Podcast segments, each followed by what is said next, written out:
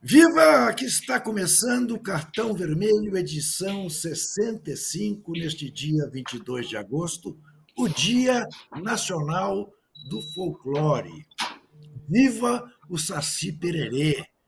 Viva Monteiro Lobato!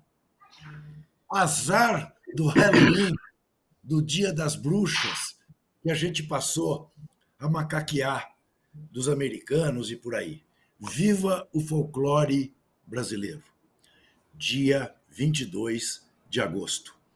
Hoje nós vamos tratar de Corinthians e Estudiantes, o Timão jogando de luto pela perda inestimável, pela tragédia que vitimou sete torcedores do Corinthians na Via Fernão Dias, quando eles voltavam da partida Cruzeiro 1, Corinthians 1. Dessas coisas que só o futebol proporciona. Estavam todos felizes com um gol no derradeiro minuto, um gol que até o Corinthians não fez para merecer, e era o derradeiro minuto da vida de sete corintianos. Vamos falar dos brasileiros na Libertadores, vamos falar da Espanha campeã mundial e do cafajeste do presidente da Federação Espanhola, que beijou forçado a uma das heroínas da conquista espanhola. Vamos falar da extravagante, eu nem sei como realmente adjetivar, recepção dada a Neymar nesta Arábia Saudita, cada vez mais terrível, agora acusada de assassinar mais de uma centena de imigrantes que cruzavam o país em direção a outro país. Enfim, está começando o nosso cartão vermelho, que vai falar também, vai falar também do Flamengo, que ficou sem teto. O Flamengo não vai poder jogar no Maracanã por um mês. Onde vai jogar o Flamengo? Vai jogar no Newton Santos? Vai jogar em Itaquera? Esta é uma das possibilidades. Como já aconteceu, o Fla-Flu, aliás, com muito público, aqui em Itaquera, quando o Flamengo ficou sem estádio para jogar. Que situação, né? O mar de lama do Maracanã. E temos uma enquete, uma enquete, uma enquete bem atual. Preste atenção. Antes de seu like, antes de prestar atenção, tá? Mas a, a, a questão é simples. O que vai acontecer primeiro? A queda do Sampaoli na Gávea ou a prisão do Bolsonaro na Papuda? A questão é só essa. O que vai acontecer primeiro? Cai o Sampaoli ou prende o Bolsonaro? Zé Trajano, você que é um crítico das, das, das, das, Boa noite a todos. Eu sou um detonador de enquetes né, com a pessoa, por causa do posse de bola. Isso. Essa enquete é curiosa. Viu? O que eu desejo mesmo é a segunda hipótese. Né? Eu e milhões de brasileiros. Né? Ah, quanto à queda do, do Louquinho lá, do meio, ele é meio estranho, né? Do São Paulo. Eu, eu acho ela figura meio estranha. É, eu acredito que o Flamengo pode se recuperar. O Flamengo pode se recuperar com todas as erros e desmandos e confusões da diretoria, sei lá o quê, porque tem time para isso, tem jogador para isso. É uma questão de se ajustar. Não sei se vai se ajustar, mas poderia acontecer e pode acontecer. Né? Então, na enquete eu fico torcendo. Não acho que vai acontecer tão fácil. Pela segunda hipótese, pela segunda pergunta da enquete. Só quero te fazer uma pequena correção, talvez o Casagrande lembre, que esse Fla-Flu, eu fui esse jogo, eu acho que fui esse jogo. Não foi no Itaquerão, não tinha, foi no Pacaembu. Não, houve dois. Houve o primeiro. Ah, então, ah, o primeiro houve dois. Primeiro no Pacaembu, lotado. Lotado. O que me impressionou muito a quantidade de torcedores com camisa do Flamengo, do Fluminense, foi uma festa. e se eu não me engano, Zé, foi de manhã. Foi de manhã. Foi Isso. de manhã, sim. Mas depois um teve, teve em Itaquera, também, se não me engano, no Campeonato Brasileiro de 2021. No segundo turno, tá, jogaram o Flamengo. lembrava direito. Agora, a razão de estar procurando um lugar é a vergonha do gramado do outrora maior estádio do mundo. O que a gente viu naquele jogo Vasco e Atlético, jogo de manhã, né? que Sim. foi bonita a presença da torcida do Vasco. Aliás, o, o grande herói desse campeonato brasileiro, quem está jogando melhor, quem está jogando fino, é o torcedor. Infelizmente, nós perdemos sete de uma forma cruel, violenta, né, absurda. Mas a, a torcida do Vasco fez também no Maracanã no, no, no, domingo de manhã foi bem legal, assim como a torcida do São Paulo tem feito, assim como a torcida do Corinthians do Itaquerão, do Flamengo do Maracanã. O torcedor, de modo geral, tanto que ninguém esperava tanto público, tanta ida aos estádios, coisa que não vinha acontecendo tanto. Mas o que fizeram do gramado do Maracanã um absurdo, aquilo é um pasto. É um pasto. Maracanã que já sofreu muito. Eu, eu sou de um grupo que tem o nosso querido Lúcio de Castro, o Luiz Antônio Simas, cariocas, né, que viveram muito tempo, sou mais velho do que o Lúcio, que vivemos as glórias do velho Maracanã, do verdadeiro Maracanã, sempre é, lembramos com muita saudade do verdadeiro Maracanã. Maracanã foi agredido várias vezes. Maracanã sofreu reforma, gastaram milhões e milhões e milhões para deixar o Maracanã do jeito que está. Maracanã foi reformado para o Pan-Americano, depois para o Mundial, depois para os Jogos Olímpicos, e hoje está desse jeito aí. É, é uma vergonha. Sem dúvida. É uma vergonha toda. Correu muito dinheiro, correu é, falcatrua, correu é safadeza, é vários governos, etc. Então, essa, essa, essa discussão, discussão, essa notícia que o, que o Maracanã vai ser interditado para que o, o gramado seja eh, replantado, sei lá, dê um jeito, é uma vergonha para o futebol, é uma vergonha para o futebol brasileiro, para o futebol carioca, e o famoso templo do futebol. Né? templo verdadeiro do futebol durante muitos e muitos anos, vive um dilema como esse. O Vasco querendo entrar, Fla-Flu não querem, não sei o quê. É, olha, é lamentável. É, só para dar uma informação, é, esse primeiro turno do Brasileirão para é, respaldar a opinião de Zé Trajano terminou com média de público de 27 mil pessoas. É a maior média da história do Campeonato Brasileiro, até aqui porque a maior média era de 83, 22 mil. Agora estamos com 27 mil.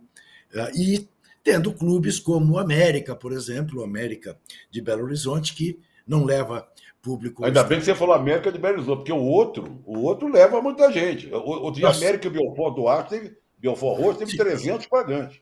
300 pagantes. Muito 300 bem. Pagantes. E, e, e essa trajetória do Maracanã desde os tempos da ADEG. A ADEG, a ADEG era a administração dos estádios da Guanabara. E o alto-falante anunciava substituição. A ADEG informa substituição no Flamengo. Depois Sai... virou Suderge, né? Depois era Suderge. Sai Zico, entra Walter Casagrande Júnior. Walter Casagrande Júnior. Eu queria que você respondesse à nossa enquete e que você tratasse do jogo Corinthians e Estudiantes, logo mais às nove e meia da noite. O Inter está ganhando no Bolívar, sabe Deus como? 40 minutos no primeiro tempo, lá em La Paz, 1 a 0. O Bolívar massacrando o Botafogo, o Botafogo desceu, o Valência Não. fez o gol. O, o Internacional. O Inter. Ele o falou Inter Botafogo, estava grande. Você falou Botafogo. Ele ia começar tudo bem. É, ó, não estou pegando no teu pé, foi o Casão que começou, hein? Tá certo. O Inter fez 1 a 0 com o Valência. Você entendeu? Eu já não, eu ia fazer uma apresentação simpática dele, já nem vou fazer. Não, vou fazer sim. Porque por mais que ele me sacaneie, eu adoro ele. Casão, eu queria que, depois que respondesse a enquete, você falasse de Corinthians e Estudiantes, mas eu queria que você me desse um depoimento também. Porque eu imagino que você, como eu, na minha juventude, uh, frequentou caravanas do Corinthians. Então, eu queria que você falasse um pouco também sobre essa tragédia que vitimou sete torcedores alvinegros. Primeiro Bom, a que enquete. enque- A enquete, eu acho que o Bolsonaro vai para Papuda antes do São Paulo cair. Tá bom. É uma, uma opinião assim relacionada ao desejo. A outra coisa, eu joguei Flamengo e Nacional do Montevidéu no Pacaembu quando eu estava no Flamengo. Ia ter um show da Madonna lá no Maracanã. Teve o show da Madonna no Maracanã. Não era que o Maracanã estava tava mal, mas teve o show da Madonna no Maracanã. Viemos jogar aqui em São Paulo e o Pacaembu tava, tinha bastante gente. Flamengo e Nacional do Montevidéu, né? É, Supercopa da Libertadores. Se, é, outro, a outra pergunta, o jogo do Corinthians, né? O Corinthians vai pegar um time bem encardido. O Corinthians vai pegar um time encardido. Mas assim, é um time encardido porque a gente sempre costuma olhar a história, né? Você vai pela história, né? Pô, estudiantes, caramba, time argentino. Mas tá na Sul-Americana também, você entendeu? Tá na Sul-Americana também. Tá lá, sei lá, tá, não tá tão mal como o Corinthians no Campeonato Tá Brasileiro, quinto. né? Tá em Tá, mas tá quinto. em quinto, mas tá em quinto lá na Argentina. Enfim, mas mesmo assim é um jogo muito difícil, um jogo complicado. O Corinthians ainda, o Corinthians ainda não conseguiu em nenhum campeonato que disputou, né? Nenhum. Foi eliminado na- nas oitavas pelo, pelo, pelo Ituano, se eu não me engano. Foi oitavas, né? Ou, Sim. ou quartas. é, no Campeonato Paulista em casa. Depois foi eliminado, foi amassado pelo São Paulo, Copa do Brasil.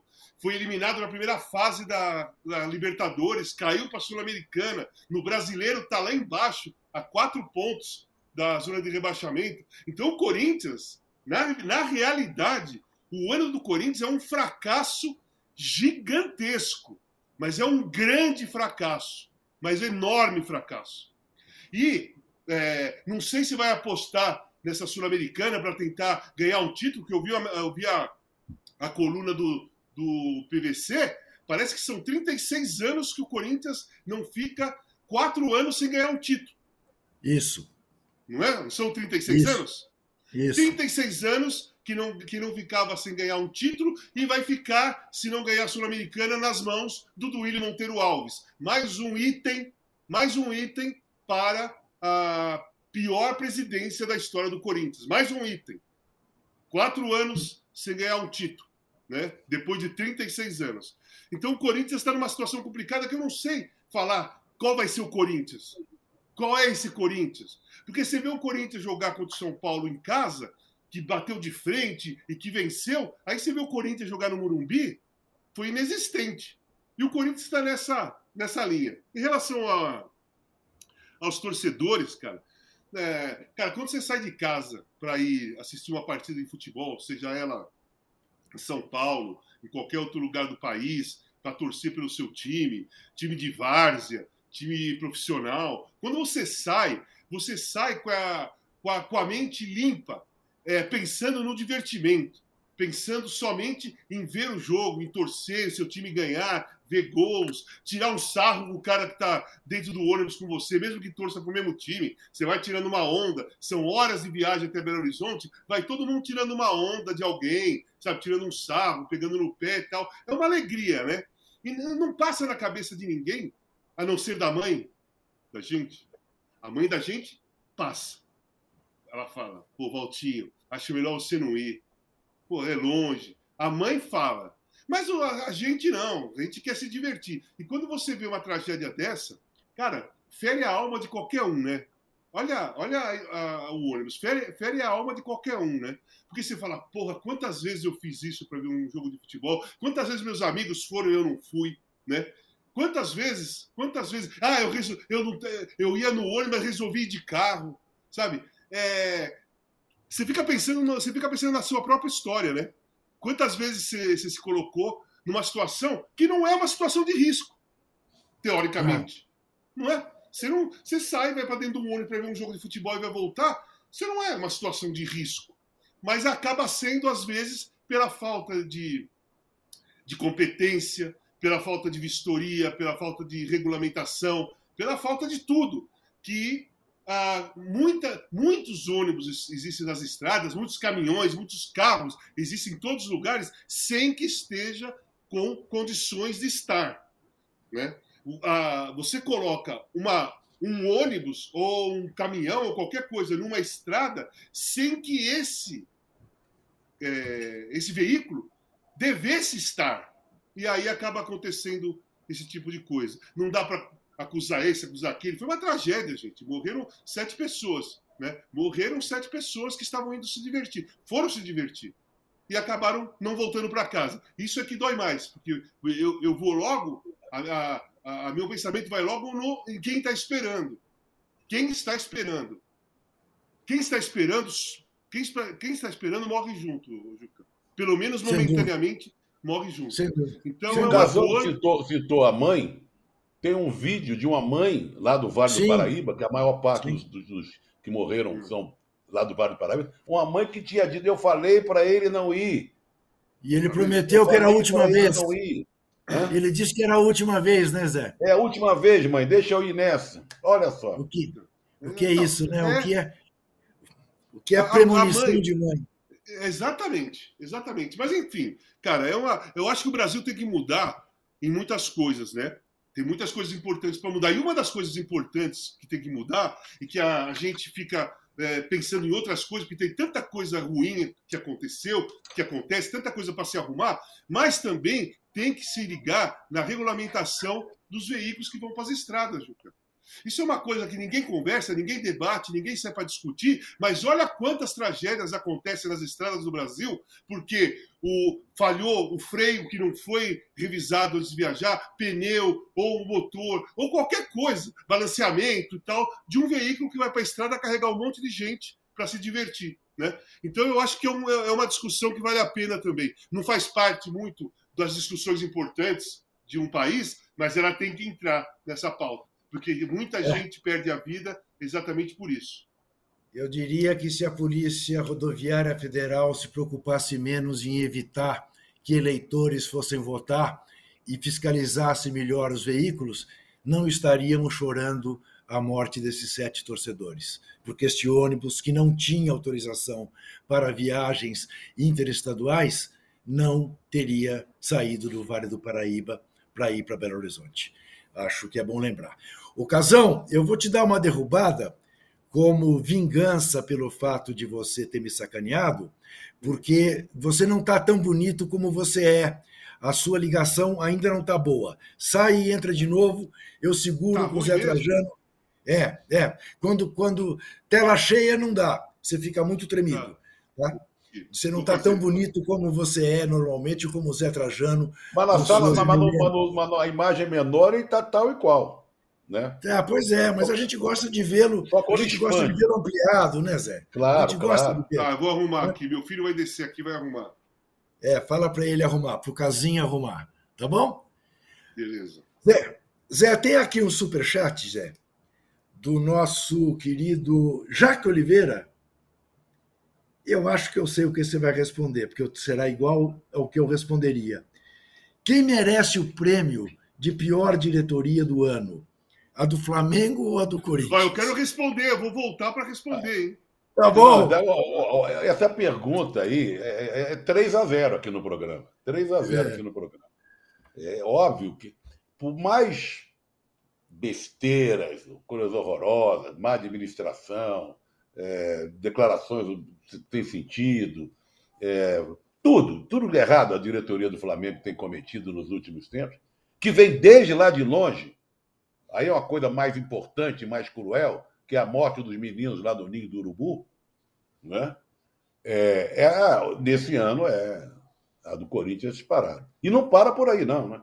Até a eleição nós vamos ver mais e mais e mais né, coisas horrorosas cometidas por essa diretoria do, do filho, porque o pai anda falando besteira aí nas emissoras de televisão.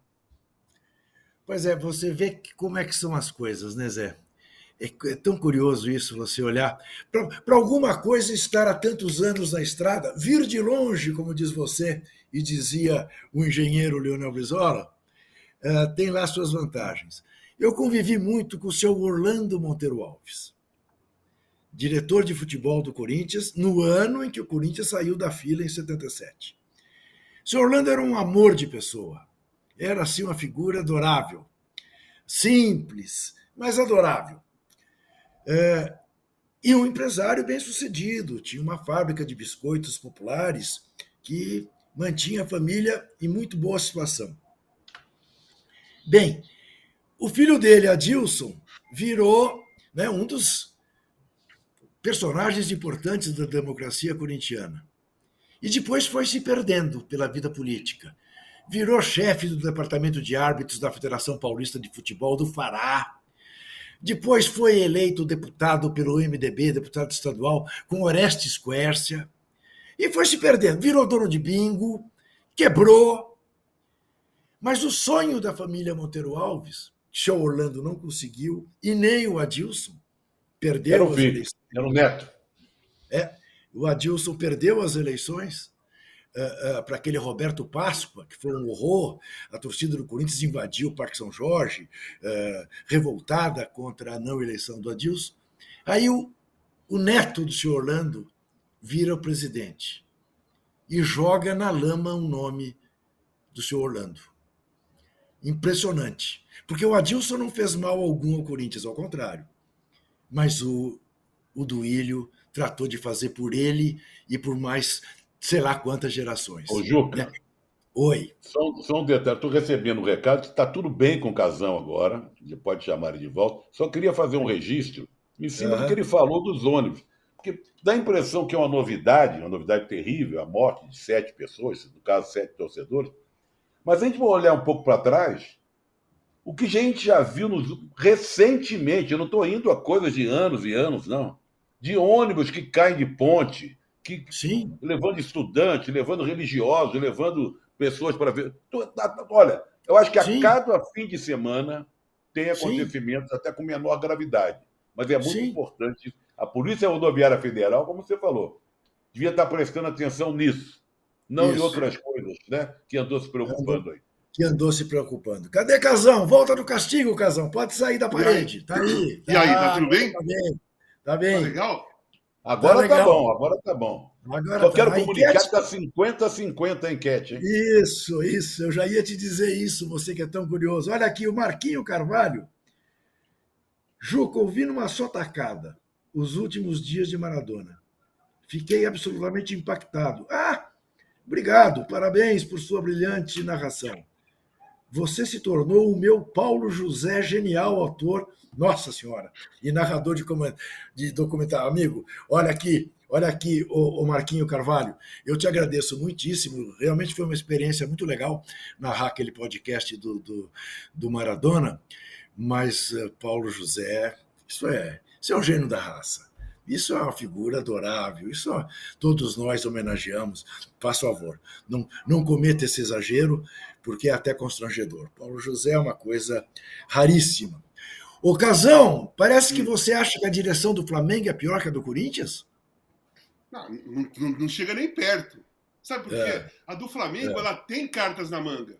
O Flamengo de 19 para cá foi duas vezes campeão brasileiro, duas vezes campeão da Libertadores, campeão da Copa do Brasil. E o Corinthians? E o Corinthians de 19 para cá?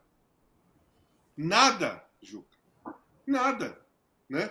Foi 17, 18 e 19 campeão tricampeão paulista, 20 perdeu para o Palmeiras e aí com o Duílio nada. E nem perto.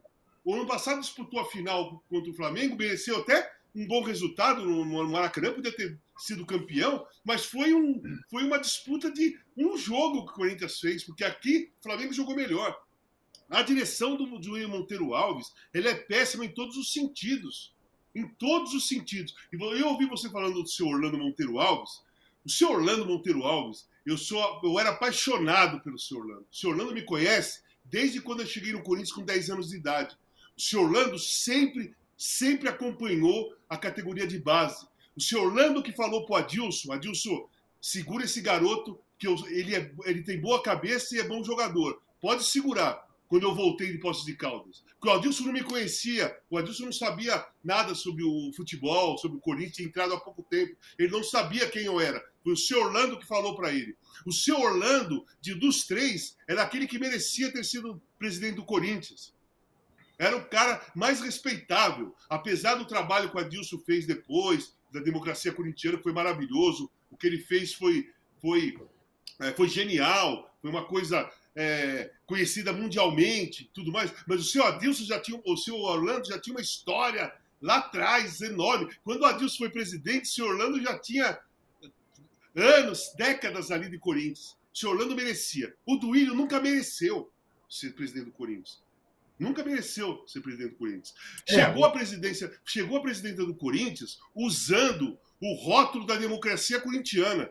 Usou e abusou de uma coisa que ele nem participou, que ele tinha era garoto. Ele não tinha nem o porquê usar aquilo. Foi usar pelo passado, pela história da democracia corintiana. E depois, além de todos os erros que cometeu como presidente do Corinthians, manchou profundamente o nome da democracia corintiana.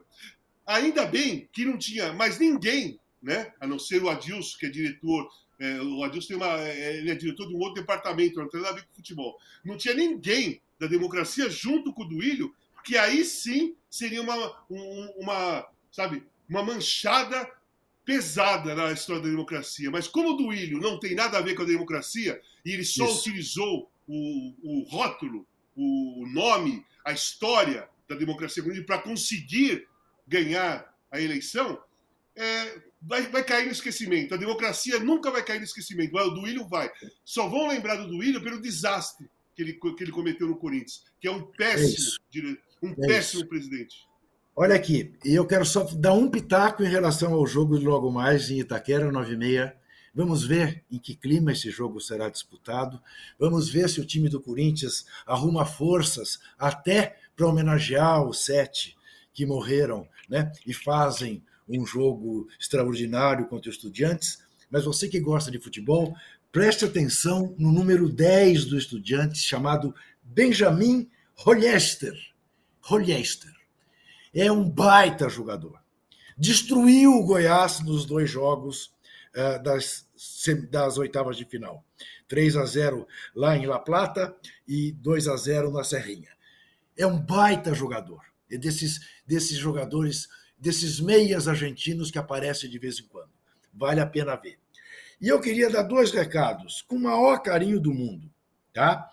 Para o Sérgio Caracote e para o professor Luiz Eduardo Barra Ailton. O professor Luiz Eduardo Barra Ailton entra no chat e diz assim: esquerdistas. O professor, acho que você está no programa errado.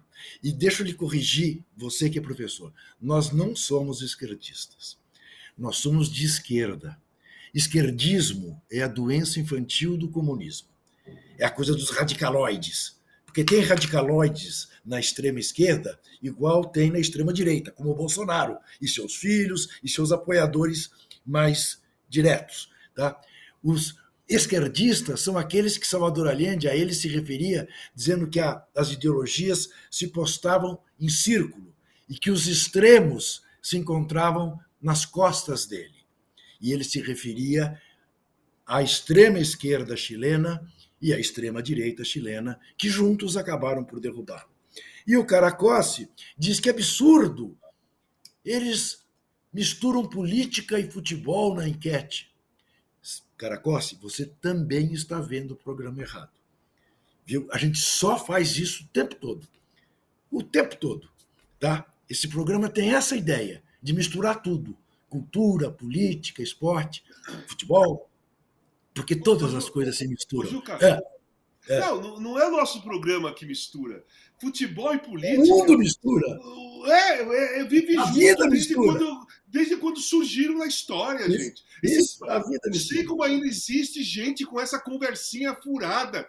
Futebol e política não pode se misturar. Uma das coisas mais absurdas que ainda tem gente, e gente conhecida. Não é só gente que entra no, no site aí para falar, para dar opinião. Tem gente conhecida que fala isso. Ocasão, ah. Mudando, de pato, mudando de pato a ganso, ou de pato a Neymar, você que é um cara vivido, jogou futebol na Europa, viajou o mundo inteiro, eu entendo até um certo ponto. Mas você é capaz de me explicar o que justifica a recepção que foi dada a Neymar das Arábias? Lá na Arábia Saudita? Aqui, mas que coisa desproporcional. O que eles teriam feito se fosse o Pelé, ou se fosse o Messi? Mas, mas, mas assim, lá é tudo desproporcional. Lá é tudo para se fazer uma coisa tentar conquistar uma coisa que eles não têm e não vão nunca conquistar, que é a empatia do mundo em relação a eles. Não só no futebol, como você mesmo disse, de outra, em outras situações. Cara, o Neymar foi comprado, foi para foi a Arábia para tentar ajudar, junto com todos os outros, é, fazer aquele futebol viver, mas ele chegou lá com essa festa toda e está machucado. Ele está machucado, Juca. Ele está lesionado, Juca. Ele, ele operou em fevereiro, e aí quando eu falo, quando outro, outra pessoa fala, as pessoas até falam, pô, será que é? Agora, quando eu falo, eles falam que é perseguição, mas eu vou falar. O, o, o Neymar operou em fevereiro o tornozelo dele. Ele não jogou nenhuma partida oficial até esse momento. Nenhuma partida oficial. Nenhuma partida oficial até agora.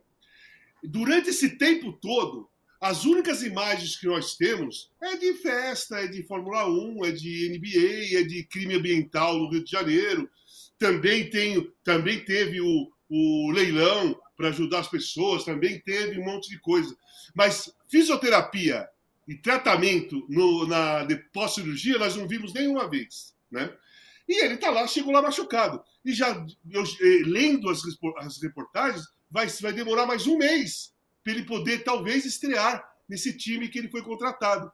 Né? Então, cara, é uma, é, uma, é, uma, é uma jogada que não dá para entender se você for pensar no que ele já fez, no que ele fez nos últimos tempos. Mas dá para entender a jogada dos árabes para tentar é, camuflar né, com o futebol Sim. tudo o que eles fazem de errado. Eles estão tentando é, já faz, desde quando foi o Cristiano para lá, eles estão tentando usar o futebol para camuflar. Camuflar, né? E só uma coisa, vocês viram que o Paul Breitner falou, né? Vocês viram? O, o Breitner, Paul Breitner. Não. Paul Breitner falou... Hã? Foi. Paul Breitner. Beijo. Não, não, não, não. Brad é alemão. Falou que ainda bem que ele foi para lá. Foi campeão do mundo. Ele falou que o Neymar é um dos jogadores mais falsos que ele já viu. E que o futebol árabe fez um favor ao futebol europeu de tirá-lo de lá e levar embora. E deu uma grande polêmica. Né? Deu uma grande polêmica. Cada um puxa para um lado, cada um entende como quiser. Ele usou, talvez, a palavra falso, não de caráter. Ele falso é de se jogar no chão, de enganar, de, não, de, não, de tentar ludibriar o árbitro, não cumprimentar os adversários, fazer de palhaço adversários. É isso que o Brighton quis falar. E aí, eu estou esperando, eu tô, tô, tô procurando, estou procurando, porque sempre eu sei que vai aparecer um. Vai aparecer, que vai falar assim, o seguinte. Quem é Paul Breitner para falar de, de, Neymar? Vai aparecer. Vai, vai aparecer. Vai aparecer o outro e falar assim: Paul Breitner não amarra a chuteira do Neymar. Vai aparecer. Isso, vai. Vai aparecer. Olha aqui, só para fechar o assunto Neymar, antes de acionar o Zé Trajano, que eu quero ouvi-lo sobre uma outra questão envolvendo o Neymar. Mas que é a seguinte: a Arábia Saudita está sendo acusado pelo Human Rights de ter matado milhares de imigrantes sauditas que atravessavam o país em busca de vida melhor. Assassinados a frio, mulheres, crianças, fuzilados pela Guarda Saudita. É lá, é lá que esses milionários foram lim tentar limpar a imagem. Zé, agora temos uma outra questão que o envolve e que pode ser mais uma vergonha da CBF. Essa convocação de um cara que está machucado. Ou será um golpe dele para já começar a passar mais tempo aqui no Brasil do que lá? Porque eu tenho essa teoria, disse quando ele foi contratado. Vamos conviver com ele mais aqui do que vê-lo lá. Qualquer coisa ele vai achar um motivo para vir para cá. Porque o Diniz disse que conversou com ele. Ele disse que estava em condição, convocou. E agora não está? O que, que você acha disso? É, é, é, muito curioso isso. Né? Bom, é, é, é uma história bem Neymar, né? Bem Neymar. O Jorge Jesus que é o técnico lá do Al Aliás, o, o jogo que ele foi ver, o Al já apanhou, né? Já tomou uma tunda. É. É, diz que ele não consegue nem treinar, que ele não tem Isso. condições. Então, Isso. essa conversa dele com o Fernando Diniz é uma conversa digna de registro. Porque se ele falou para o Fernando Diniz que estava em forma, que está bem, que. E o Fernando Diniz caiu nessa esparela, Eu não acredito que o Fernando Diniz tenha sido conivente, porque é um sujeito que tem caráter, ele quer fazer sim, o melhor. Sim. Eu discordo da convocação do Neymar, mas tudo sim, bem. também. Eu vou partir desse princípio. Eu discordo da convocação do Neymar. Eu acho eu que era também. hora de renovar. Deixa o Neymar lá na Arábia, ganhando o dinheiro dele, fazendo serviço sujo para limpar a cara, a barra da Arábia Saudita. Mas essa conversa sobre a forma dele, a condição de jogar, que é meio estranha. Então ele mentiu. Ele mentiu para o Fernando Diniz.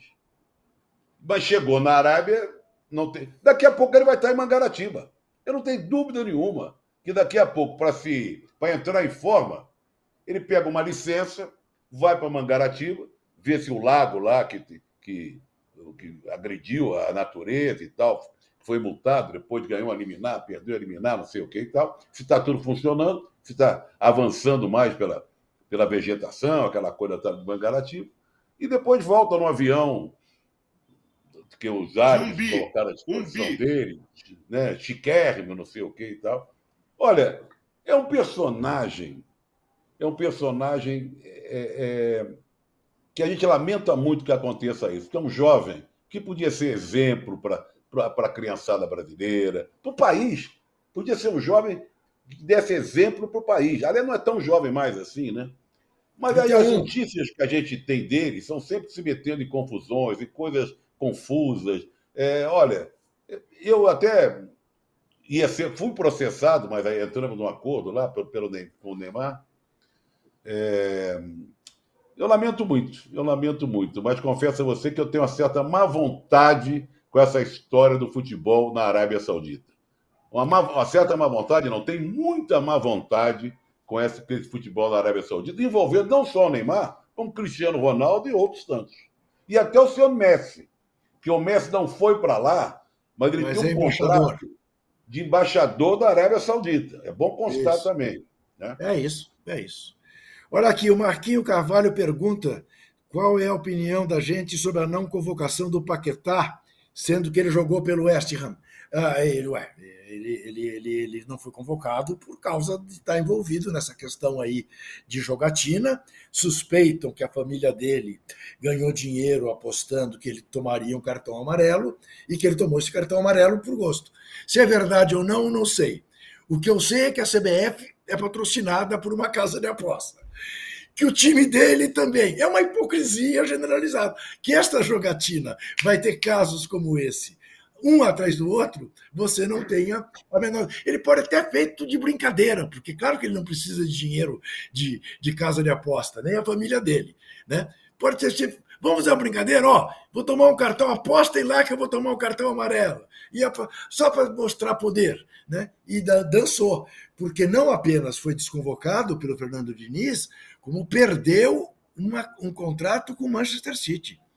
O Manchester City estava contratando o Paquetá para jogar no lugar do Kevin De Bruyne, que vai ficar até o final de 2023 fora do City. E sei lá por que cargas d'água também. Às vezes eu, eu que acho que o Pepe Guardiola é um gênio, o maior técnico da história do futebol, o que, que ele acha que o Paquetá possa substituir o De Bruyne? Eu não vejo nada disso. Mas vai ver, eu estou errado, não vou discutir com o Pepe Guardiola ele sabe muito mais de futebol do que eu. Olha aqui.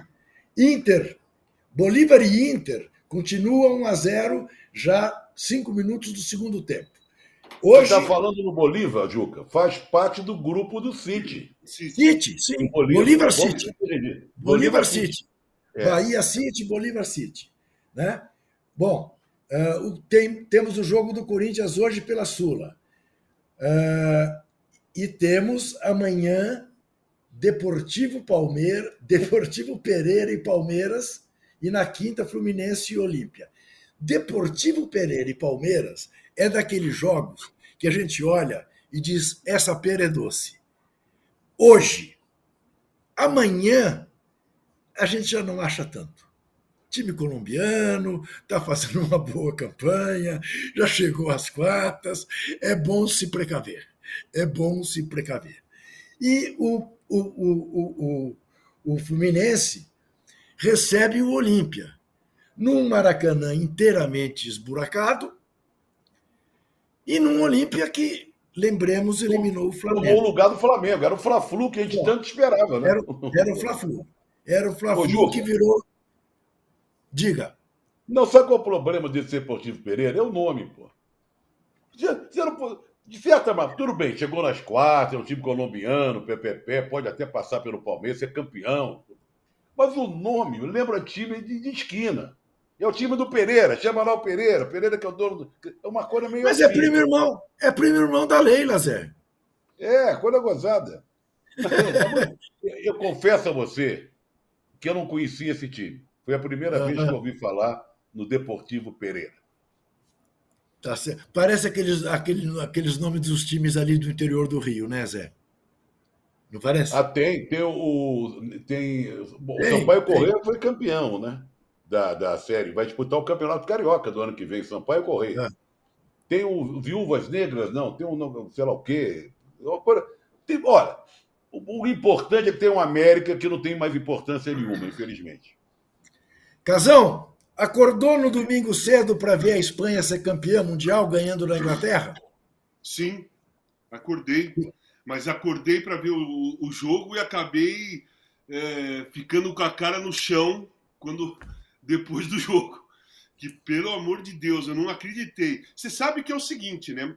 A, a ministra está pedindo renúncia pedindo para ele renunciar. Sim. Né? Tá todo mundo pressionando para que ele renuncie. Porque é o seguinte: não, não, não contente em dar um beijo forçado na menina, na, na hermosa, é, que isso aí foi. Eu até escrevi na minha coluna, ele enganou a menina, né? A menina sentiu enganada, porque ela tá lá, foi campeã, tá todo mundo abraçando, ela vai abraçar, o cara dá um beijo na boca. Porra, isso aí, isso aí é, uma, uma, uma, é um comportamento isso é assédio. Além de machista, antiético, escroto, cara. O que, que é isso? Assédio.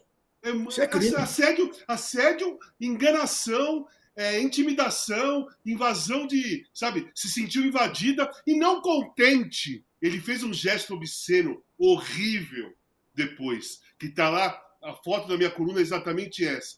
Se puder pegar essa foto, não precisa ser da minha coluna, não. Ela tá aí no UOL. A foto do gesto obsceno que ele fez. Se, se vocês não viram, vocês não vão acreditar que coisa nojenta que ele fez. Ele, o pacote desse cara no, no, no domingo de manhã, assim, o pior pacote possível, Juca. O pior pacote possível. Começou com o beijo, terminou com o gesto obsceno. Sabe? Não, teve mais, é... Casão. Hã? O jeito que ele agarrava as moças. Sim.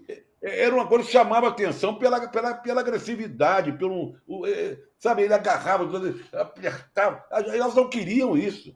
Elas queriam afeto, confraternização. Que combinou não, cumprimenta, dá um beijo no rosto. O cara é. se aproveitou do momento, gente. O Sim. cara se aproveitou do momento emocional das meninas. Ele foi um aproveitador, machista aproveitador, intimidou, invadiu, é, fez assédio, ele fez tudo, tudo ele fez, além do gesto obsceno nojentíssimo que ele fez depois. Muito bem, tem aqui o um nosso, um nosso internauta, o André Castilho Pinto, me chamando a atenção, puxando a minha orelha, e tem toda a razão, não falei de Câmara Cascudo ao me referir ao folclore, e esse é um dos papas do nosso folclore, mas tem muitos. Tem muitos. Ô, Juca, deixa eu falar só uma coisinha. E, e a enquete, a data, a, essa data do Dia do Folclore era uma das, uma das, mais importantes na época que eu estudava. Lá atrás, na, na, no colégio, 70, 77, 76, era a data mais importante. E no meu colégio, a gente tinha a festa do folclore, que uh, o, todos os alunos do colégio se dividiam em, dividiam em grupos e iam representar um estado. Um, um estado, uma dança, comidas típicas e é, é, um local. Né? Um ano eu participei da Dança das Fitas, que é de Santa Catarina. Vocês conhecem a Dança das Fitas? Que tem um já vi, já vi. É, de, é casal. É, um ano eu, eu fui da Dança das Fitas. E no outro ano eu fui Pernambuco. Dancei frevo no Festa do Folclore. E tinha, era uma competição. Era uma competição. Exatamente. Era uma competição. Tinha, tinha prêmio no final, o grupo que ganhasse, tinha votação, os professores votavam, a, a barraca melhor, sabe, a comida mais legal, a dança. Porra, é, era uma coisa tão importante que hoje quase não se fala. Olha aqui, ocasião, o Burlone Marcelaio diz que já te viu algumas vezes correndo no Parque do Ibirapuera. Correndo não, né, Alba? É, ele não me viu correndo. Andando, andando, andando, correndo. Andando. Dois anos atrás eu fui com ele inaugurar uma quadra em uma escola lá, não. na cidade... Tiradentes. Tiradentes, o Instituto. Cidade Tiradentes. Escola, escola Vladimir Herzog. E fomos inaugurar a quadra que chama Doutor Sócrates brasileiro. E eu, vamos dar o pontapé inicial. E eu dei o pontapé inicial, já estiquei para ele, correr fazer o gol. Ele falou: pô, põe aqui, que eu tenho que ir andando. Aí eu fui, correndo, fui lá, correndo. peguei a bola e toquei pro Juca fazer o primeiro gol. Isso, mas o, Bru, que, o Bruloni. Que nem chutar eu posso. Ele quer saber se ele pode te abordar para fazer uma foto. É claro que claro, pode. Claro, cara. Ô, Juca, já, que, deu, já que deu um gancho aí, eu queria, eu não sei ah. o que você vai falar na hora da cultura. Para falar da biblioteca, né? Juca Kifuri. Ah, eu não ia falar, né, Zé? Porque fica. Não, fica, mas por que, que não vai falar? Convidar as ah. pessoas a participarem. Não é tá isso? bom, tá bom. Uh, vamos lá, agora me perdi. Só o Zé, só o Zé Trajano para fazer isso comigo. Fala da enquete, fala dos likes. Quer falar? Ah, a enquete, like. A enquete está no ar. O que vai acontecer primeiro? Vai cair o, o São Paulo ou vai ser preso o Bolsonaro? E faz favor, não esqueça, dê o nosso nosso joinha, que é um joinha inocente, que é um joinha que não veio das Arábias, ao contrário, é um joinha bem brasileiro, tá? Dê o joinha. Nós vamos fazer um rápido intervalo, ah, mas não sem antes lembrar que pela Sula, amanhã às sete, tem o nosso líder Botafogo contra o Defensa e Justiça na Argentina. Na quinta, às sete da noite, tem América e Fortaleza, lá no Horto. E na quinta, às 19, em, no Quito, no Quito não, em Quito, no Equador, LDU e São Paulo, jogo duro. Jogo duro, e com o Equador tendo já vencido o primeiro turno, felizmente sem nenhuma violência, né? e vão para o segundo turno. Ah, uma mulher progressista e um empresário disputando. A mulher progressista está na frente, se não me engano, com 33% dos votos no primeiro turno. Vamos fazer um rapidíssimo intervalo. Voltaremos. Vamos ver se o nosso intervalo continua renovado ou virá o Eduardo Bolsonaro dizendo sobre essa nova, uma nova espécie de polícia. O Flávio, o Flávio. É o Flávio. É, é o Flávio. Uma nova, uma nova no teu espécie, pé, você está perdido. Uma no... é, é que eu, eu, eu, realmente não sei distinguir aqueles três. Para mim, eles estão. Aqueles quatro. É, que, é assim, é distingue assim: milícia é Flávio. Tá. Rachadinhas tá. É, Carlos. E nada, bobagem, é Eduardo. São, a gente já volta. Quando a gente fala em conexão, já logo imagina uma roda de amigos, família, um crush novo. Mas aqui a conexão é ainda mais importante. É com você. Conexão Viva Bem convida grandes especialistas para abordar saúde e bem-estar de forma clara e descomplicada. Aqui não tem mediquês, não tem termo difícil, nada disso. Porque a gente quer te ver cada vez mais conectado com a sua saúde. Sabe aquelas crenças populares e mitos que vivem rodando por aí? Estão com os dias contados, porque o nosso time vai desmistificar a saúde para a gente de uma vez por todas. Ainda tem dicas dos especialistas e famosos compartilhando com a gente suas próprias experiências. Tudo isso para a gente ficar ainda mais conectado com a nossa saúde.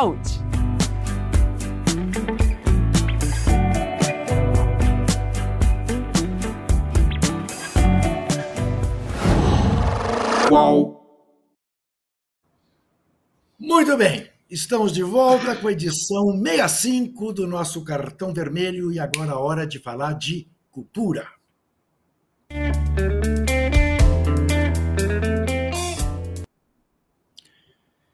Quero começar a falar de cultura sobre uma efeméride que passou, que passou no dia 16, nós estamos no dia 22, mas o último programa tinha sido no dia 15 e não tinha acontecido ainda o dia 16, quando comemorou-se o centenário de um dos maiores gênios da raça brasileira, chamada Milor Fernandes. Milor Fernandes, que fazia tudo. Que, Imagine alguma coisa na área das artes que Milor não tenha feito. Não tem. era um cartunista de primeira mão, escrevia uma barbaridade, era um tradutor uh, de primeiríssima, era teatro, fez peças, fez livros, fez gibis, fez cartoons, fez tudo. E cunhou algumas das grandes frases da vida brasileira. A começar por uma sobre imprensa. Imprensa e oposição, o resto é armazém de secos e molhados. Disse também um dia que quem se curva diante dos poderosos mostra o traseiro para os oprimidos. Tem, bom, tem livros de frases de Milor Fernandes. É uma figura que a gente não podia deixar passar sem lembrar o centenário dela, porque eu, eu tive apenas uma vez na minha vida ao lado dele num voo na ponte aérea. Tive a sorte de sentar do lado dele. Foi assim como se eu tivesse tido um doutorado. Grande figura de Milor Fernandes. Ô, Juca, vamos Oi. incluir nesse, nesse, é, nesse rol de grandes atividades culturais do querido Milor, levar para o esporte. Ele foi um dos primeiros a jogar frescobol no Brasil. Isso. Ele jogou frescobol na praia de Ipanema, era uma baita da novidade, era um craque no frescobol. Até isso ele era bom, né? Veja você. E foi um dos então, fundadores do Pasquim também, né? Foi um dos fundadores do Pasquim. Ah, e foi, e foi cartunista da Veja, na boa fase da Veja, né? do Jornal do Brasil. Né? Não, isso é um gênio. É um gênio. Ele, e, ele, e, ele, e ele fazia questão, embora de origem humilde, de ser muito bem pago. E se as pessoas perguntavam para ele, mas você não acha que você está exagerando? Ele falou assim: não, seu trouxa, eu estou te permitindo dizer que você não quer ganhar menos do que o Milor. Até isso. Né? E, era, e era um libertário e em determinadas coisas não abria mão. Até por teimosia para fazer valer suas posições libertárias. Ele se recusava a usar cinto de segurança. Ele dizia que ninguém podia obrigá-lo a cuidar da própria segurança dele dentro do automóvel. Né? Eu imagino que vivia sendo multado. Né? Era uma turrice, evidentemente. Não, não ilustra a inteligência, a genialidade de Milo Fernandes, mas até isso ele fez. Eu sei que o Casão quer falar de um documentário do canal Curta, ao seu, na embolada do tempo. Diga, Casão ao seu Valença. Esse aí, esse documentário eu assisti ontem à noite, no canal Curta. Eu, pô, eu adoro o Alceu Valença. O Alceu Valença é um dos maiores artistas que existe, é, não só da música nordestina, não só da, do folclore nordestino, mas do, da MPB como um todo. É, os discos, vi vários shows do Alceu Valença. Cantei junto com o Alceu Valença lá no México, num, num show no Circo Voador, na época da Copa do México, na folga eu fui pro Circo Voador. E era, tava tendo um show do Alceu Valença. Tenho foto, tenho tudo. E o Alceu lembra também, sempre que encontrei com ele no, do Serginho Grossman, ele, ele, ele lembra. Enfim, esse documentário passa, da, passa a história com vídeos da antigos, vídeos lá dos anos 70, do começo do Alceu Valença, com ja, é, Jacques, do, Jacques do Pandeiro, esqueci o nome. Jacques do Pandeiro. Isso. Jacques do Pandeiro. Essa é, foto, essa foto aí, é ele com o Jacques, é Jacques do, do Pandeiro. Pandeiro exatamente. É, é, exatamente essa foto no primeiro show que eles fizeram juntos pelo país.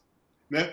E o Alceu Valença, ele foi um dos caras que, na minha opinião, ele, é, ele toca rock and roll, cara rock and roll do Nordeste. A guitarra, a velocidade, a, a batida, sabe? A, a, o, o, peso do som do, do Alceu Valença é um show de rock and roll. E quando na democracia, um dos shows da democracia corintiana que eu organizei para a gente ir foi exatamente Cavalo de Pau do Alceu Valença, um dos maiores discos do Alceu Valença. Apesar que eu gosto mais do primeiro, que é Espelho Cristalino, esse Cavalo de Pau é um dos maiores discos de todos os tempos. E a música Cavalo de Pau ele fez porque ele gostava de brincar de cavalo de pau quando ele era criança. E é isso, por isso que ele fez a música. Tá tudo isso no documentário no curto. Muito bem. Já que Zé Trajano exigiu, deixa eu contar e convidar todo mundo. Na sexta-feira que vem, lá no prédio da História e Geografia, na cidade universitária da Universidade de São Paulo, vai haver um debate sobre futebol e política com Guilherme Boulos, com a professora a doutora Soraya Chung, da Escola de Educação Física e Esportes da USP, com o ativista Danilo Pássaro, do Instituto Periferia Sem Fronteiras, e com o professor doutor Flávio de Campos, coordenador do Ludens. O Ludens é um departamento da Faculdade de Geografia e História da USP que cuida de futebol. Ok? Bem, eu vou participar desse debate e vai ser inaugurada uma biblioteca que leva meu nome. Não por nenhuma grande obra que eu tenha feito na vida, mas por um gesto meu de desapego. Eu doei toda. Quem já, já tinha visto alguma vez imagens aqui do meu escritório, essas estantes todas tinham coisa de dois mil livros de esportes. E eu doei esses meus livros para a USP como uma forma de pagar os quatro anos que eu passei na USP estudando de graça, os anos que eu passei no grupo escolar uh, Aristides de Castro estudando de graça, no Colégio Estadual Ministro Costa Manso estudando de graça, enfim, a minha formação se deu todinha em escola pública. E eu achei que era uma, o que eu podia fazer para, de alguma maneira, retribuir. Retribuir com esses livros. Livros de uma vida inteira, livros dos quais confesso, houve alguns que quando os alunos pegavam e punham na caixa, eu dizia, não, esse não. Não, não, não. desapega, Juca, desapega e deixa aí. Até livros autografados para mim pelo João Saldanha, por quem eu sou apaixonado, foram todos. E, em, em função disso, generosamente, a retribuição. Então, aproveitando o debate, vai ter a inauguração desta biblioteca que leva meu nome. Pronto. Corado, vermelho, fiz o merchan desse. Mas o debate vai ser muito legal. Futebol e política. Eu, Como é que é, queria fazer um registro, eu queria fazer um registro. Quando você falou que nós estamos fazendo o programa 65 e o Casão falou de música, eu, eu vou dar uma dica musical aqui Boa. Que, é, que vem de longe, é de 1965, veja você. Boa. Era um trio na época da Bossa Nova chamado Rio 65. Rio 65 Trio. Que tinha Dom Salvador no piano, está vivo ah. ainda, mora nos Estados Unidos há 50 e tantos anos, foi um dos criadores do grupo Abolição com o Oberdan. Tinha no baixo o Edson Lobo e na bateria o Vitor Manga.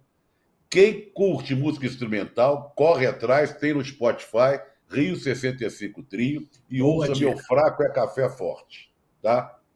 A Boa outra dica. dica. a outra dica é o seguinte: já passou várias vezes, mas nunca dei muita bola, nunca dei muita atenção. E agora não perco um. É a história do jazz que passa no canal Curta. É sensacional. Nunca vi. Hoje eu estava vendo de manhã, da tarde, né? Falando do Benny Goodman e sua banda, a, a, a, dificuldade de manter a banda pelos Estados Unidos e tal. Fala é, do Duke Ellington, né, da banda do Duke Ellington, e sempre com citações ao Louis Armstrong. Quer dizer, vale a pena. E agora vou tentar pegar a programação, quando é que vai passar, porque é uma série grande, né? E vale a pena. Muito legal. Vamos botar o olho nos tipos.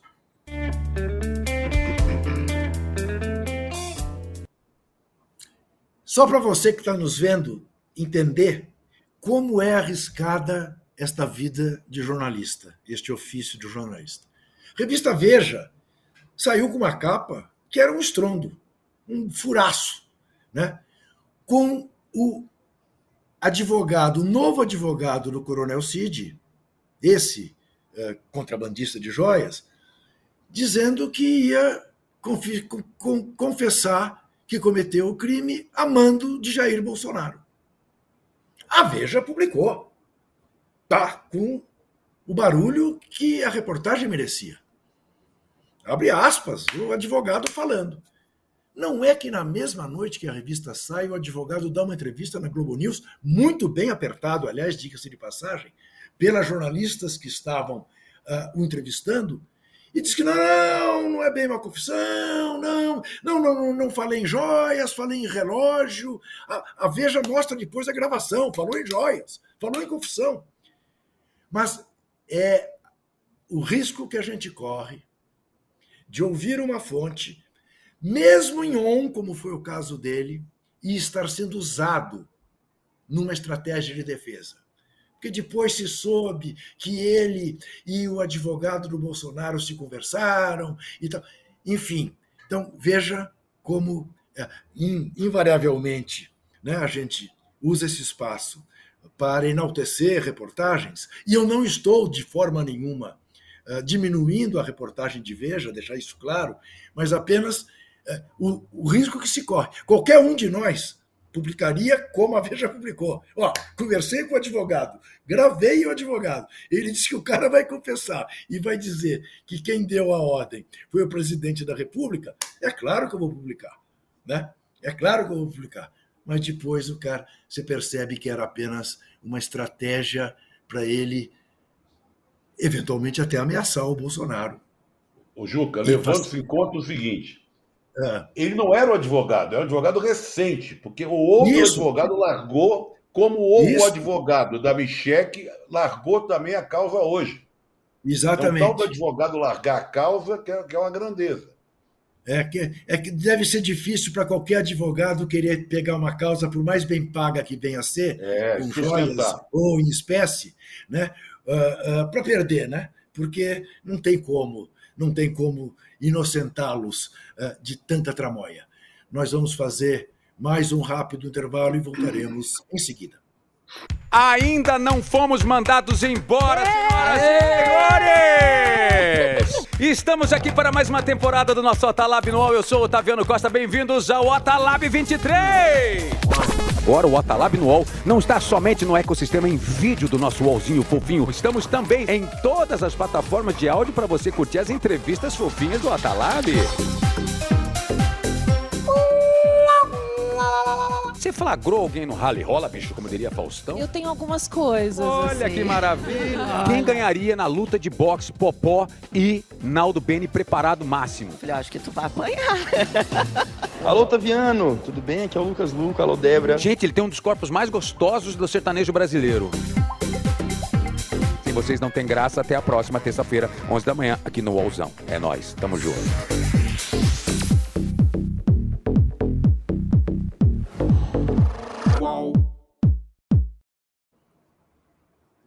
Estamos de volta, estamos de volta com uma notícia quente do nosso Diego Garcia, baita repórter.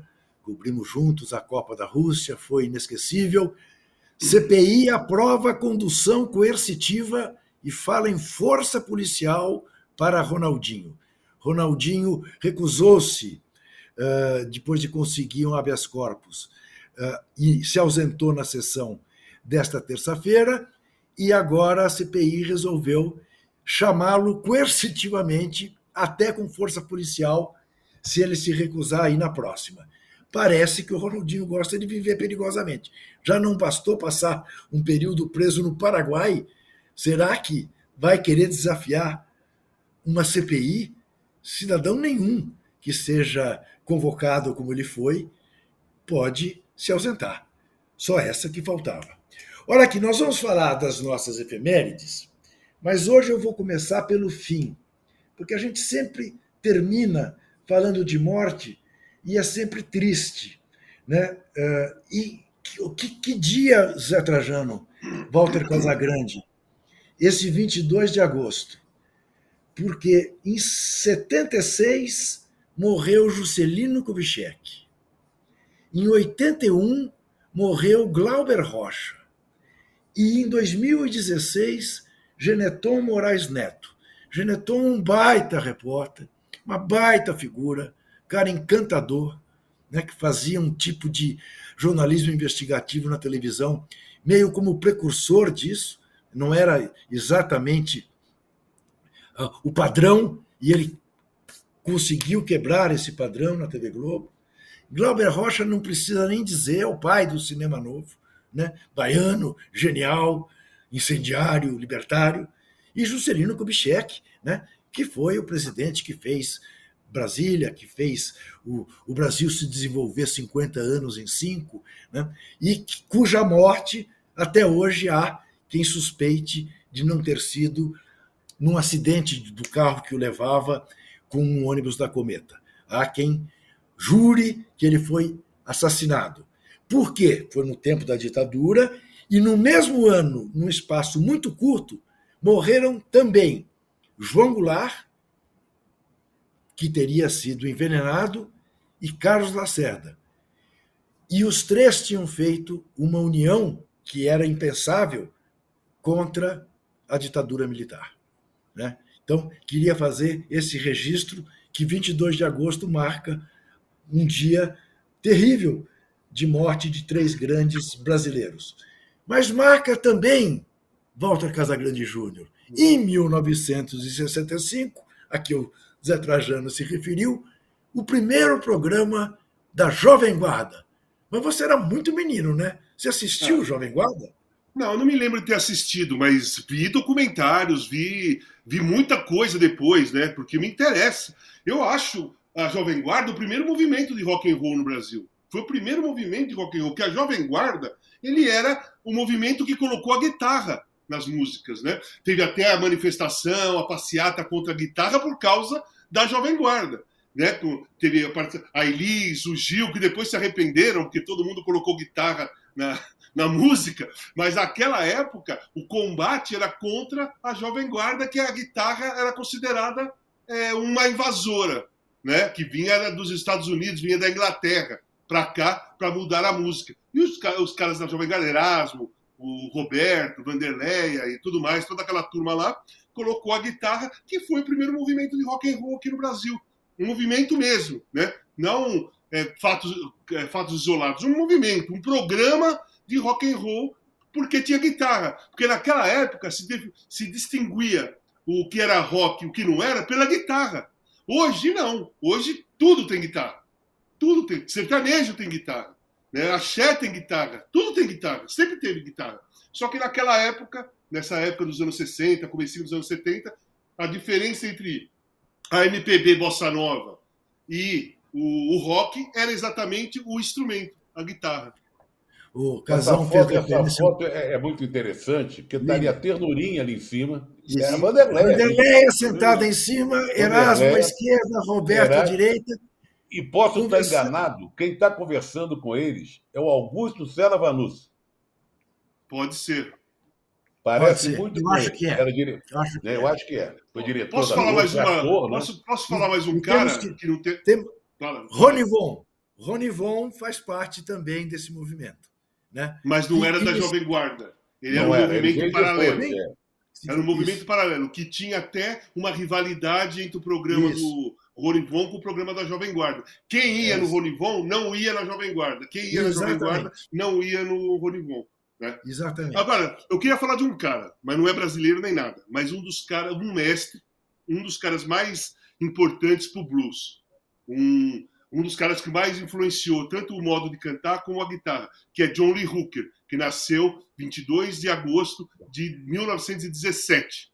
Fantástico. Esse cara foi um, esse cara foi um, monstro, como foi é, Muddy Waters, como foi toda aquela turma dos anos, dos anos 30, dos anos 50, dos anos 60, os mais antigos que colocaram, né, que é, divulgaram na realidade o estilo do blues. E o blues, o blues e o jazz que deram origem ao rock and roll. A grande maioria das bandas de rock and roll, que todo mundo fala banda de rock, é banda que veio na raiz do blues, como, é os, como são os Rolling Stones. Os Rolling Stones têm a base deles de blues. O Keith Richard, a base de guitarra dele é blues, né? Como Eric Clapton, como vários caras que fizeram é, carreira e so, solo e com bandas de rock and roll, que a base era do blues. E John Lee Hooker foi um dos principais. Muito bem. Você sabe quem é, né, Juca? Você já viu o show do, do João Lee Hooker? Tudo. Sim, o, o Hooker eu sei bem quem é, eu adoro. Eu adoro o blues. adoro blues. Uh, Francisco Rebolo nasceu em 22 de agosto de 1902, morreu em 80. Belíssimo artista plástico, fez obras né? absolutamente. E, e, e, e fez o, o distintivo do Corinthians primeiro distintivo do Corinthians foi feito por Francisco Rebolo.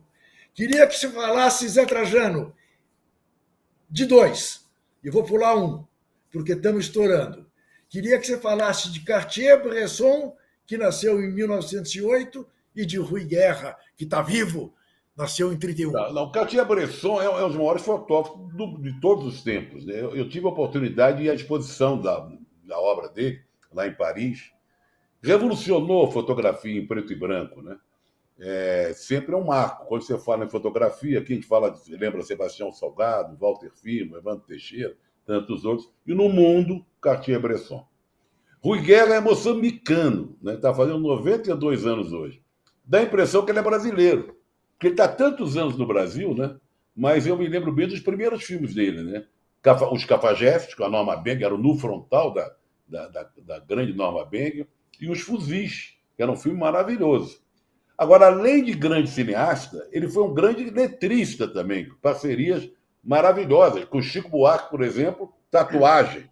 Com Edu Lobo, Para Dizer Adeus. Grande compositor. Está fazendo 92 anos hoje, moçambicano, nascido em Maputo, Rui Guerra. Rui Só Guerra. Uma rápida. Pai da Janaína Diniz. Pai da Janaína Diniz.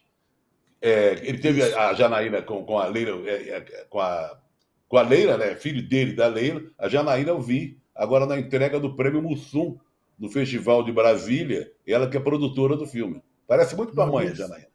Uma vez eu fui, eu fui dar uma entrevista no João Soares e, para minha sorte, um dos entrevistados era ele. E valeu, foi muito mais por isso. Fiquei umas duas horas conversando com ele. Que figuraça. Olha aqui, o Francisco Batista Teixeira pergunta: Juca, Casão e Trajano, por que vocês não participam mais de canais abertos? Sabe por quê? Porque nós fazemos cartão vermelho, tá? E o posse de bola. É isso. Porque nós fazemos Só isso. Obrigado. Não, o Casão tem outro. O Casão tem outro. Tem, não, tem outro, só tem um complemento. O Rebolo foi jogador de futebol. Ele começou Sim, como jogador de futebol. E, o, e lá o, o restaurante Spazio Pirandello, que tinha na Augusta, nos anos, nos anos 80, que eu frequentava bastante lá, que tinha o prêmio Rebolo. Todo ano tinha o prêmio Rebolo. E no ano de 82 eu ganhei o prêmio Rebolo lá do espaço do Másquio e daquela turma toda. Do Másquio e do Vladimir. Do Vladimir. Lá, do Másquio e do Vladimir, exatamente. Grande dupla. exatamente. Grande dupla. Olha aqui, aniversaria hoje, nascido em 37, Ari Toledo, Zé Trajano. Ari Toledo é humorista, né? Começou a fazer programa. É... ele é um dos precursores do, do, eu, do bloco Meu Sozinho, né? Levando para o teatro espetáculos solo, né? Fez muito sucesso alguns anos atrás. Muito irreverente. E cantava aquela. Como é que é da Gillette? Comedor de Gillette, né? Comedor de Gillette. Muito, começou a fazer muito sucesso aqui em São Paulo, ainda no Teatro Opinião. Mas o né? Comedor de Gillette veio da obra do Pobre Menina Rica. Né? Isso. Uma peça encenada no Rio de Janeiro com, com músicas do Carlos Lira e do Vinícius de Moraes. O, o, o Zé, eu perdi aqui, diz que, que quem está na foto ali do Roberto Carlos é o diretor dos filmes do Roberto Carlos. Agora eu perdi aqui, perdi, mas eu já acho. Uh, quem faz anos hoje também, menina ainda, nascida em 64, Renata Lopretti, brilhante jornalista, hoje apresentadora do Jornal da Globo, fez o painel da Folha de São Paulo durante muitos anos, uma menina que vale ouro, grande jornalista, amiga do Casão, eu sei, não é isso também, Casão? Sim, sim. Isso. Ótima jornada. A gente se encontrava muito ali no, no, durante a Globo, conversava muito com ela. Ela tinha um podcast, que eu acho que não tem mais no, no, na Globoplay. Eu acho que não tem mais o, o podcast dela. Eu participei era uma muito, vez. Era muito bem, muito, muito, muito, muito bem visto. Era, Sim, era legal. Era ótimo. Não tem mais? Bom, não sei. Isso. Olha, o Inter continua a sustentar o 1 a 0 tomou uma bola no travessão e, ao que tudo indica, vai ganhar o jogo. São 85 minutos de jogo. Enfim. Uh... Ah, não, eu tenho que falar dele, pelo menos fazer uma menção, senão Rubão me mata. Apaixonado por tênis que é. Hoje é aniversário, também nasceu em 64, do tenista suíço Mats Wilander, que foi dos grandes. Não foi, não foi Casão? Foi, foi, foi, um, dos grandes, foi um dos grandes tenistas. Rodrigo Santoro faz anos hoje, Casão. Você sabe que ontem, ontem eu assisti O Bicho de Sete Cabeças, que é um filme que trata de. que ele da é o Laís autor Bodante, principal.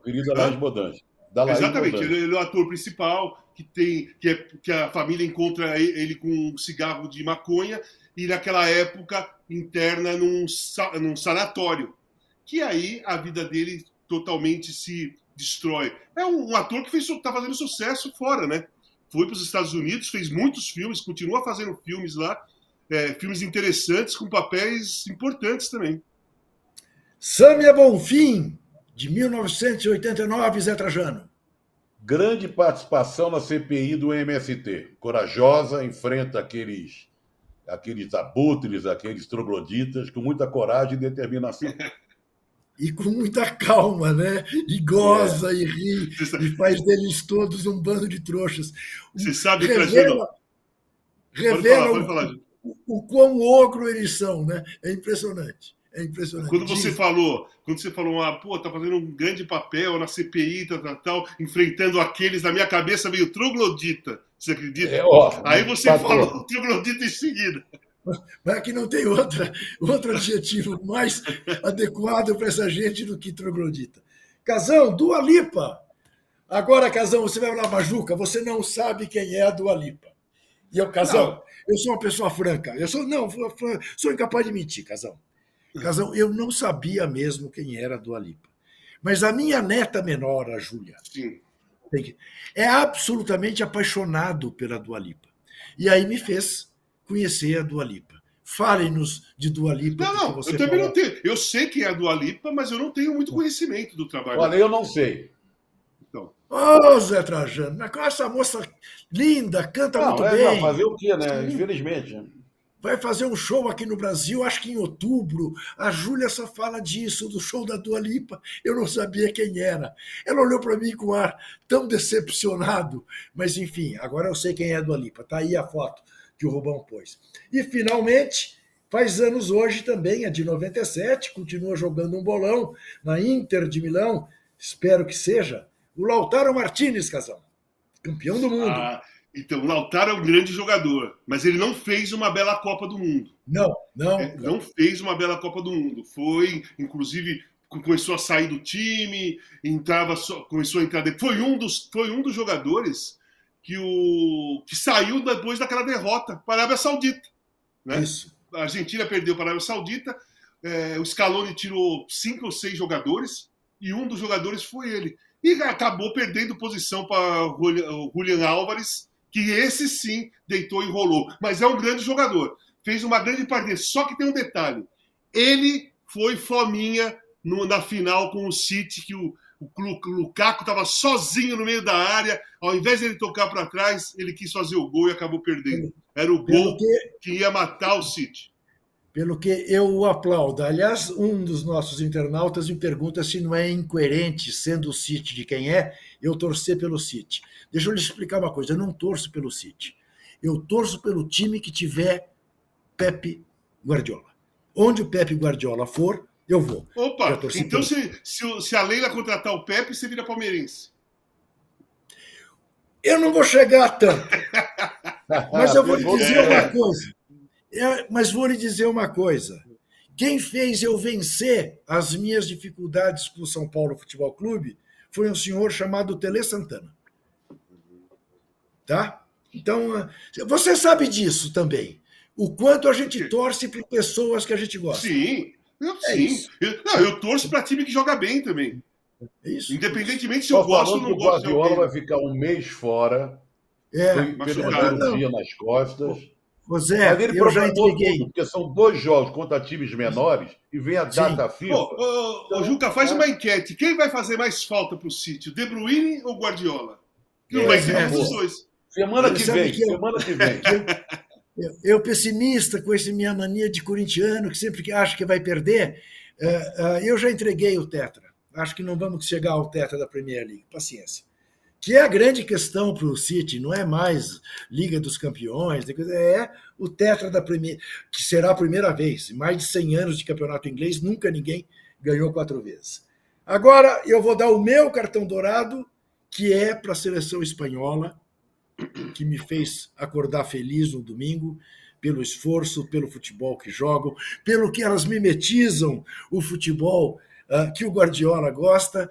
ah, E confesso para vocês, eu achei, eu não, eu não tinha essa impressão, eu já tinha visto outros jogos, mas eu achei as inglesas um pouco arrogantes. Então isso reforçou minha vontade. E quando e quando perdeu-se o pênalti, que seria o pênalti do 2 a 0, e aquela goleira extraordinária, a Rist, né, uh, defendeu e saiu toda de nariz empinado, eu falei: ah, a Espanha vai ganhar. E ganhou. Meu cartão dourado é para a Espanha. O meu também é para a Espanha, mas eu vou, também, dar uma, eu, eu vou dar um, eu vou dar um aqui no Brasil. O Diego Aguirre, treinador do Santos. Domingo assisti Santos e Grêmio ele venceu a partida com as mudanças que ele fez. Ele tirou, quando ele tirou o Lucas Lima, fez um barulho o estádio. Pô, o Lucas Lima, ele colocou Soteudo. Pegou a primeira bola, colocou o Marcos Leonardo, o Marcos Leonardo empatou. Deu um tempinho, levantou a plaquinha, saiu o Marcos Leonardo. A torcida fez barulho de novo. Entrou o Furk, que é um argentino. O que aconteceu? Foi lá e fez o segundo gol. Então eu dou cartão dourado também para o Aguirre. O Casão, o Soteudo tem que jogar nesse time do Santos de muletas. Não de sei, viu, Juca? Você sabe que eu não sei, sabe? Eu acho que ele entrando no jogo com o adversário já um pouco é. desgastado, ele pode destruir mais. Não sei. Mas eu gosto do futebol dele. Muito bem. Cartão vermelho.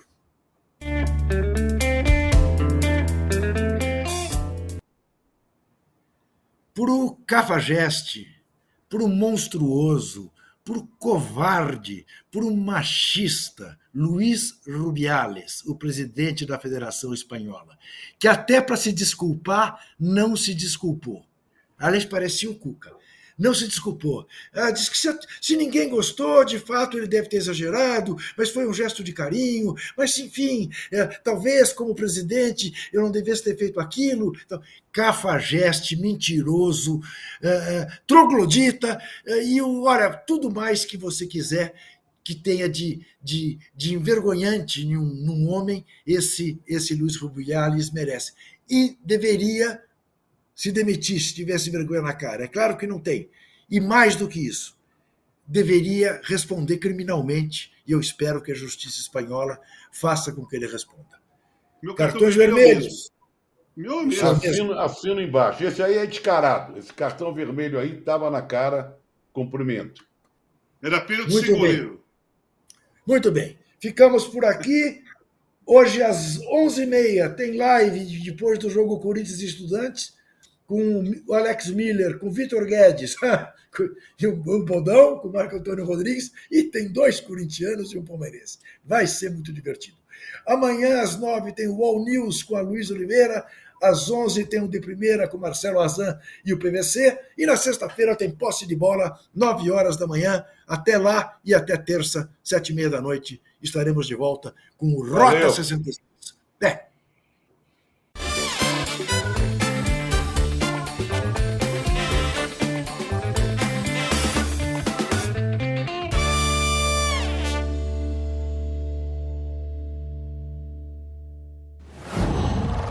Qual